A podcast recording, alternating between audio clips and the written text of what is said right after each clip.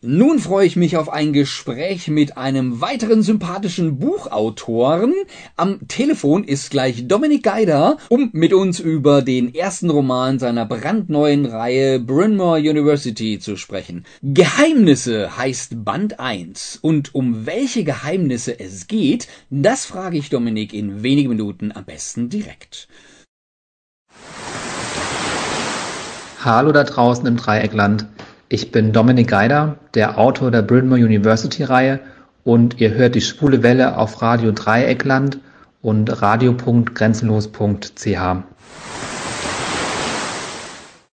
Hier ging es mit einem Musikwunsch meines lieben Telefoninterviewgastes los. Uh, Snow on the Beach von Taylor Swift mit Lana Del Rey. Und ihn habe ich jetzt gleich in meiner langen Leitung. Dominik Geider, den Autor der brandneuen Bryn Mawr University Reihe. Das ist Queere Dark Academy Romance an einer englischen Elite-Universität. Und sofort habe ich ein Bild im Kopf. Ob das stimmt, das frage ich gleich nach. Band 1 der Reihe ist vor wenigen Tagen erschienen und das ist für mich natürlich ein willkommener Anlass, den Autor Dominik Geider zu interviewen. Hallo Dominik, guten Abend und danke, dass du dir heute Zeit genommen hast. Hallo Dieter, danke für die Einladung und schön, dass ich bei euch sein darf. Ja, sehr gerne natürlich. Wenn ich richtig informiert bin, schreibst du diese Buchreihe nun erstmals nicht unter einem Pseudonym. Was hast du denn vorher gemacht? Also von Haus aus bin ich Psychologe. Ich habe von 2010 bis 2015 Psychologie studiert und danach eine Weiterbildung zum Psychotherapeuten gemacht. Das ist der Job, in dem ich heute auch noch arbeite. Und ich habe aber schon immer wahnsinnig gern gelesen und geschrieben. Und so ist es dann dazu gekommen, dass ich während meinem Studium mich auf die Suche nach einer Literaturagentur begeben habe. Das kannst du dir so vorstellen, das sind die Schnittstellen zwischen Autoren und Verlagen. Mhm. Und über die Agentur bin ich dann ähm, 2019 zu meinen ersten Aufträgen gekommen. Mhm. Und die ersten Aufträge, das waren, wenn ich das richtig recherchiert habe, Hörbuchprojekte? Ähm, genau, ja, das waren Hörbücher, die ich äh, im Team mit anderen Autoren zusammen für Audible geschrieben habe. Ah ja, okay. Und was macht denn den Unterschied beim Schreiben eines Hörbuchs und eines klassischen Buches aus? Äh, okay, gut. Äh, da gibt es bestimmt Leute aus der Branche, die das ein bisschen kompetenter beantworten können als ich. Äh, ich probiere es trotzdem mal. Also für mich ist, glaube ich, so der Hauptunterschied, dass ich bei einem Hörbuch ganz anders rangehe als bei einem richtigen Buch. Beim Hörbuch komme ich viel schneller auf den Punkt. Äh, ich arbeite mit Regieanweisungen, einfach damit die, die Hörerin auch nicht so schnell abschalten muss, und alles ein bisschen flotter gehen. Und bei einem normalen Roman, da kann ich Szenen viel ausführlicher beschreiben, da kann ich Bilder im Kopf entstehen lassen. Und das sind so für mich die Hauptunterschiede zwischen, zwischen den beiden Medien. Mhm. Okay, das verstehe ich jetzt auch. Und ja, wenn ich jetzt doch einen Kenner der Materie hier am Hörer habe, was sind denn so die grundlegenden Unterschiede zwischen einem Hörbuch und einem Hörspiel? Also ein Hörbuch, das kannst du dir quasi wie ein eingesprochenes Buch vorstellen. Also es gibt auch zu Brynmore, es gibt quasi Sprecher, die dann einfach den Text ablesen, so wie er im Buch steht. Und ein Hörspiel, das ist sehr viel szenischer, sehr viel dialogischer.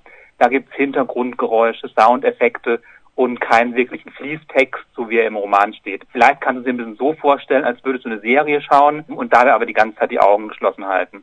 Mhm, okay, das kann ich jetzt auch vorstellen.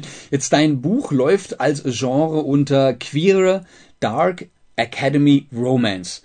Hast du das selbst definiert? Hast du dir das selber ausgedacht oder was muss ich mir darunter vorstellen, bevor ich jetzt in die komplett falsche Richtung gehe? Nee, das habe ich mir tatsächlich nicht selber ausgedacht. In den letzten Jahren ist dieses Dark Academia äh, vor allem in den sozialen Medien so, so ein ästhetischer Trend gewesen. Ich glaube, das ging so ein, zwei Jährchen vor Corona los bei TikTok und bei Insta und so.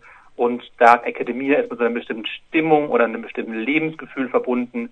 Alte Universitäten im Kerzenschein über Büchern sitzen, mhm. Regen, der an die Fenster prasselt. Ähm, das ist so ein bisschen diese ästhetische Komponente.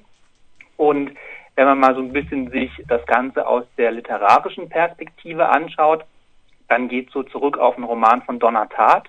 Die geheime Geschichte heißt der. Der hat, glaube ich, mittlerweile auch schon ein paar Jahrzehnte auf dem Buckel. Äh, oder auch Filme wie Club der Toten Dichter. Mhm.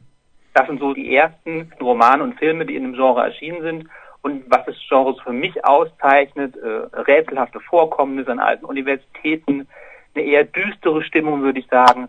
Und vor allem kannst du in dem Bereich auch ernstere Themen verarbeiten, was mir auch ganz wichtig war. Hm, na, interessant, ja, stimmt. Ja, so eine Stimmung ist an den Unis heutzutage ja eher selten geworden oder ja. zumindest ich kenne sie nicht. Ich habe Naturwissenschaften studiert. Da spielen Kerzen höchstens in der Experimentalphysik eine Rolle als Hitzequelle, aber weniger als Beleuchtung. Aber es gibt natürlich ein ganz besonderes Licht dabei ab, ganz klar. Äh, du hast ja auch selbst studiert. Wie viel Eigenerlebtes steckt denn in Geheimnisse? Also ich habe in Mannheim studiert und da war das natürlich auch äh, vom Setting her ganz, ganz anders, als es jetzt in einem Dark Academia Roman ist. Was an Eigenerlebten drinsteckt, es ist ein Own Voice Roman, das heißt, ich habe äh, selbst Erlebtes in die Figuren und in die Handlung eingebaut und das aber wie gesagt weniger in Bezug auf mein Studium als äh, eher in Bezug auf die Themen Coming Out und Selbstfindung und was mir als Psychologe natürlich auch wichtig ist, ist das Thema Mental Health. Und äh, auch das habe ich in den Roman dann einfließen lassen. Hm, verstehe. Also dein Beruf ist deine Berufung und äh, ja, dann kommt natürlich alles nochmal gut mit in die Handlung. Wann hat es sich denn gepackt, Geheimnisse an der Bryn Mawr University zu schreiben? Das ist noch gar nicht so lange her. Das war so ungefähr im Frühsommer 2022. Also jetzt ein bisschen mehr als ein Jahr, würde ich mal sagen. Und äh, das war so der Zeitpunkt, wo ich die Leseprobe von dem Roman meiner Agentur vorgestellt habe und meine Agentin hat die dann den Verlagen präsentiert. Und dann ging tatsächlich alles relativ schnell. Und dann hatte ich im letzten Jahr, kurz vor der Frankfurter Buchmesse, also ungefähr jetzt zu dem Zeitpunkt rum, dann die Zusage für den Roman in der Tasche. Genau. Und mittlerweile steht fest, dass das Buch der Auftakt zu einer Trilogie sein wird. Das heißt, es gibt noch zwei weitere Romane, die im selben Setting, also an derselben Universität spielen. Ja, sehr gut. Dann ist ja der Nachschub gesichert. Gibt es diese Hochschule denn eigentlich wirklich? Nee, nee. Äh, also Bryn Mawr ist tatsächlich ein kompletten Produkt meiner Fantasie. Das war mir tatsächlich auch aus verschiedenen Gründen wichtig. Also zum einen habe ich mir die Uni halt in der Geschichte dann so gestalten und so basteln können, wie ich es halt gebraucht habe. Hm. Und ähm, zum anderen passieren in den Romanen dann auch hier und da Dinge, mit denen eine echte Uni bestimmt nicht unbedingt in Verbindung gebracht werden möchte. Deswegen war das so schon besser, glaube ich, dass ich mir die ausgedacht habe. okay, das stimmt auch wieder, ja. Also wenn, wenn es ein Hogwarts in echt gäbe, uiuiuiui, ja, ähm, warum spielt denn die Handlung in Cornwall und nicht in der Pfalz zum Beispiel? Zum einen habe ich schon immer eine Schwäche für England gehabt. Ich glaube, es war so, als ich zwölf oder dreizehn war, als ich mit meinen Eltern äh, das, das erste Mal in Cornwall gewesen bin. Und zur Pfalz habe ich zwar auch Bezüge, weil meine Family mütterlicherseits aus der Ecke kommt, mhm. aber als Setting für so eine Geschichte hat es einfach ja weniger gut gepasst. Was Cornwall mir natürlich landschaftlich bietet, sind hohe Klippen, an denen sich die Wellen brechen, Nebelschwaden. Mhm. Und äh, das habe ich da alles mir so ein bisschen zunutze machen können, um die Atmosphäre auch dementsprechend zu gestalten. Hm, verstehe. Ja, so ein bisschen exotisches Flair, das die Fantasie anstößt.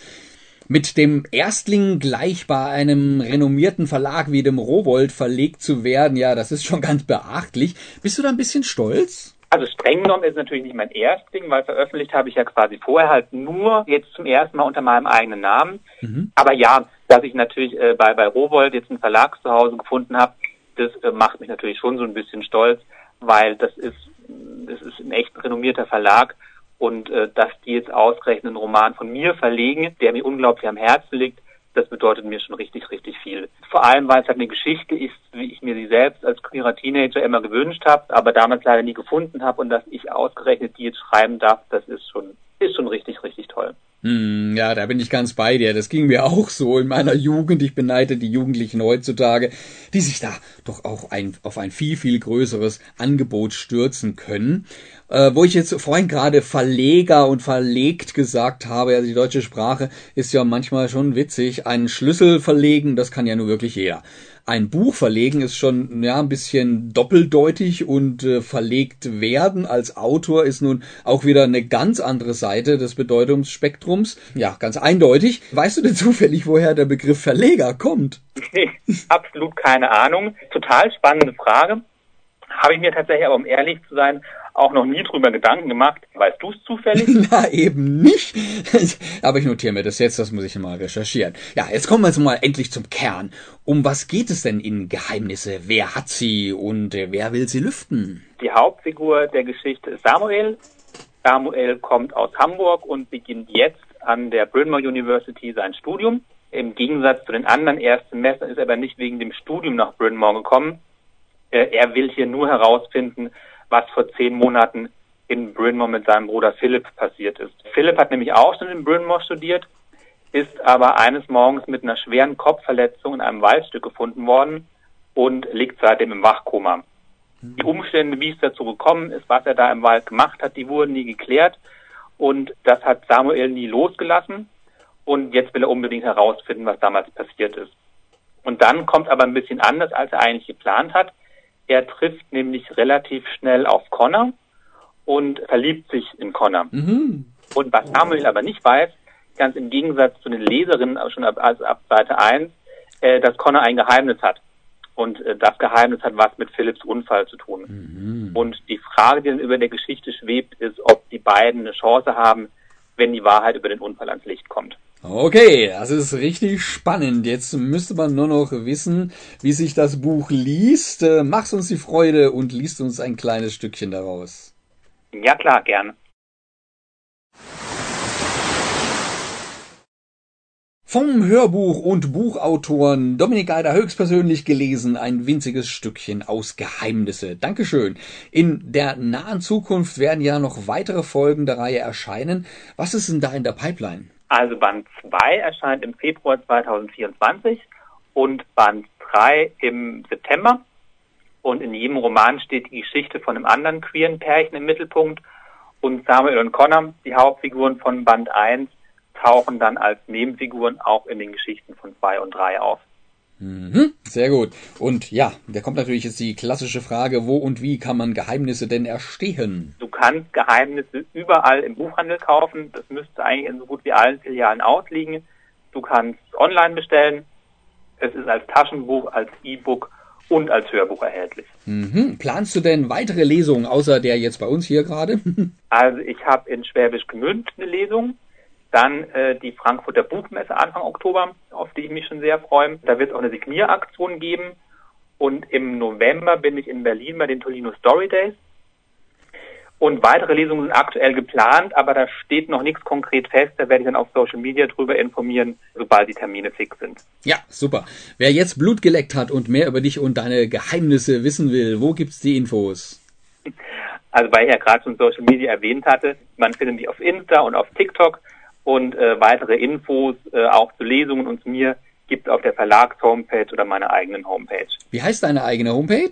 www.dominikgeider.de ja, sehr gut. Die wichtigsten Links, die haben wir natürlich auch auf der Infoseite zu dieser Sendung platziert. Dein Buch Geheimnisse aus der Bryn Mawr University Reihe gibt es für 16 Euro als Taschenbuch mit 384 Seiten. Überall, wo es gute Bücher gibt, in den Läden vor Ort, aber auch im Versandhandel. Da übrigens auch als E-Book mit, mit dem Schnäppchenpreis von 4,99. 4,99, das habe ich heute schon mal irgendwo gehört. Ach ja, da fällt mir ein. Das E-Book von Andrea Suchanek, das äh, kostet auch 4,99 und ich soll dir liebe Grüße von ihm ausrichten. Oh, vielen lieben Dank. Das ist lieb, das freut mich. Klar doch, jetzt äh, kommen wir langsam ans Ende leider unseres kleinen Gesprächs und ich habe schon die Musik für dich aufgelegt. Was darf ich denn spielen und warum? Es gibt im Roman eine Playlist, in der quasi verschiedene Szenen musikalisch untermalt werden und da habe ich mir für die Stelle jetzt den Song Two Man in Love gewünscht von The Irrepressibles. Das ist ein Lied, das ich sehr, sehr mag und das in einer der letzten Szenen des Romans vorkommt kommt sofort. Und ich bedanke mich bei dir, Dominik Geider, dem Autor der queeren Dark Academia Romance Bryn Mawr University Reihe, für das erhellende Interview. Danke, dass ich da sein durfte. Sehr gerne. Weiterhin noch viel Erfolg mit der Reihe.